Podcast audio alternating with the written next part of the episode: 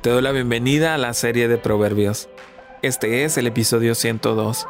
En esta ocasión estudiaremos el capítulo 23 de los versos 22 al 28.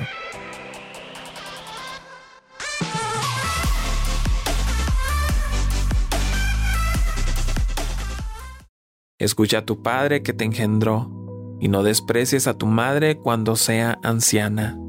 Adquiere la verdad y la sabiduría, la disciplina, el discernimiento, y no los vendas. El padre del justo experimenta gran regocijo. Quien tiene un hijo sabio, se solana en él.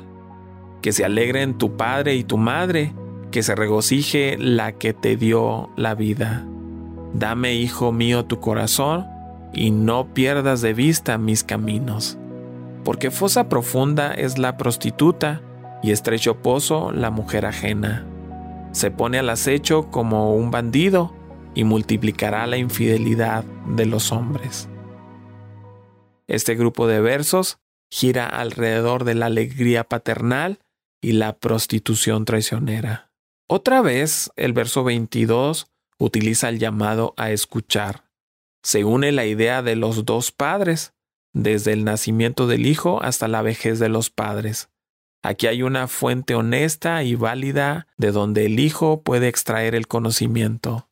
La sabiduría no se puede aprender hasta que se gane la atención. Debe haber un esfuerzo deliberado por escuchar. Esto afirma el principio de honrar a tu padre y madre en Éxodo capítulo 20 en el verso 12 y más tarde en Eclesiastés en el capítulo 6 en el verso 2. Cuando los padres envejecen deben recibir atención especial y cuidado. El verso 23 interrumpe la discusión del hijo y los padres. Se repite el llamado a la adquisición de la sabiduría y sus buenas compañeras, es decir, la verdad o fidelidad y la disciplina y la inteligencia. Deberíamos tener la mentalidad de que estamos dispuestos a ganar la verdad y la sabiduría y obtenerla a un costo en lugar de querer venderla. Cómprala en cualquier condición, no escatimes costo. Comprar la verdad, es decir, estar dispuesto a todos los riesgos para aferrarse a la verdad, comprarla como lo hicieron los mártires cuando dieron sus cuerpos para ser quemados, cómprala como muchos lo han hecho cuando han sido encarcelados. No la vendas. Le costó a Cristo demasiado. No la vendas. No te ha decepcionado te ha dado satisfacción y te ha bendecido. El Salvador dice que debemos comprarle a Él. Esto resuelve el problema. Si realmente no queremos los productos, no le prestemos mucha atención al proverbio, porque solo compramos lo que deseamos ansiosamente. Proverbios a menudo usa estos términos para referirse a lo mismo, sabiduría, enseñanza e inteligencia. En este contexto son todas formas de describir la sabiduría. En el verso 24 se unen las ideas del hijo justo o recto con el hijo sabio e imprudente. Qué alegría tener un hijo tan íntegro. Se nota la presencia de la madre en la instrucción y la celebración del hijo exitoso. ¿Por qué disciplinar a los hijos? Porque es responsabilidad de los padres, según el plan de Dios. Número 2. Porque la disciplina adecuada ayuda y no daña.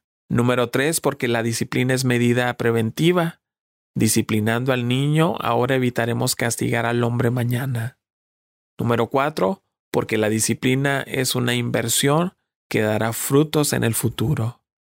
Es una gran bendición para los padres tener hijos justos y sabios. Este padre se alegrará en él. Una razón para que un hijo o hija busque y obtenga sabiduría es que alegra a los padres. Será una bendición y recompensa apropiada para aquellos que le dieron la vida a un hijo o una hija y una crianza. Cuán importante es atesorar este consejo en un mundo que no solo desobedece a los padres, sino que los desprecia infamemente. Oye a tu padre, a aquel que te engendró, dice el texto. Los jóvenes especialmente piensan que los padres son anticuados y que nada útil pueden aportar. Le llaman la barrera generacional. Pero la Biblia dice que los hijos deben oír a sus padres no solo en el sentido de respetar sus criterios, sino también en el sentido de someterse a sus mandatos, siempre y cuando los hijos estén viviendo con sus padres, por supuesto.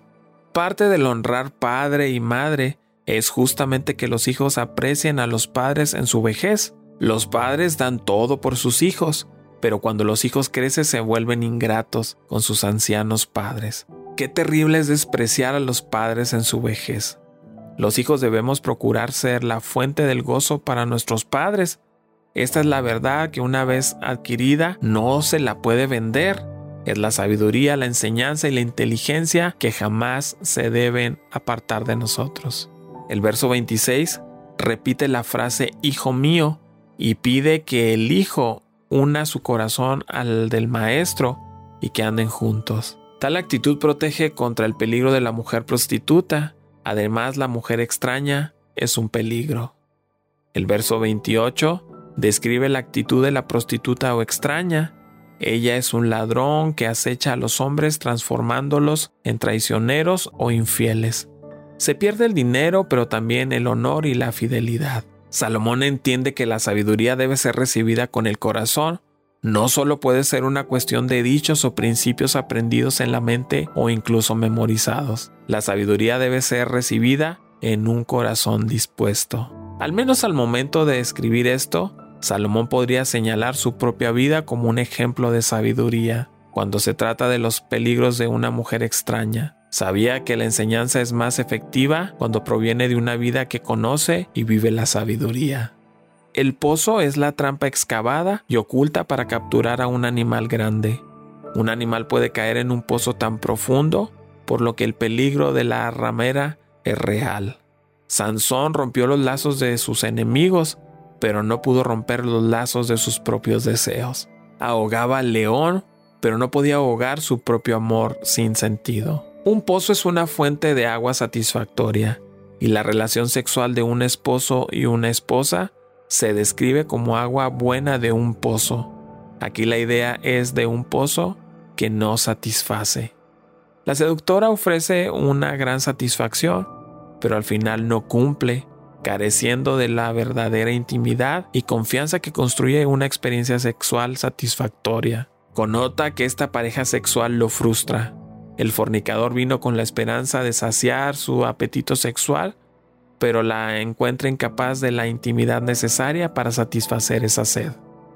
No es por culpar de toda la ramera o a la mujer inmoral, pero su trampa captura a muchos. Ella es la causa de innumerables pecados contra Dios y contra el hecho nupcial, contra el alma y el cuerpo también, y por su malvado ejemplo, y sus artes involucra a muchas personas en la culpa de sus pecados. Te invito a que sigas con nosotros estudiando el libro de Proverbios. Cada día subimos un capítulo nuevo en las principales redes sociales. Puedes encontrarnos como Comunidad Capital en Facebook, en YouTube y en Instagram. Siéntete libre de buscar todos nuestros contenidos en Internet.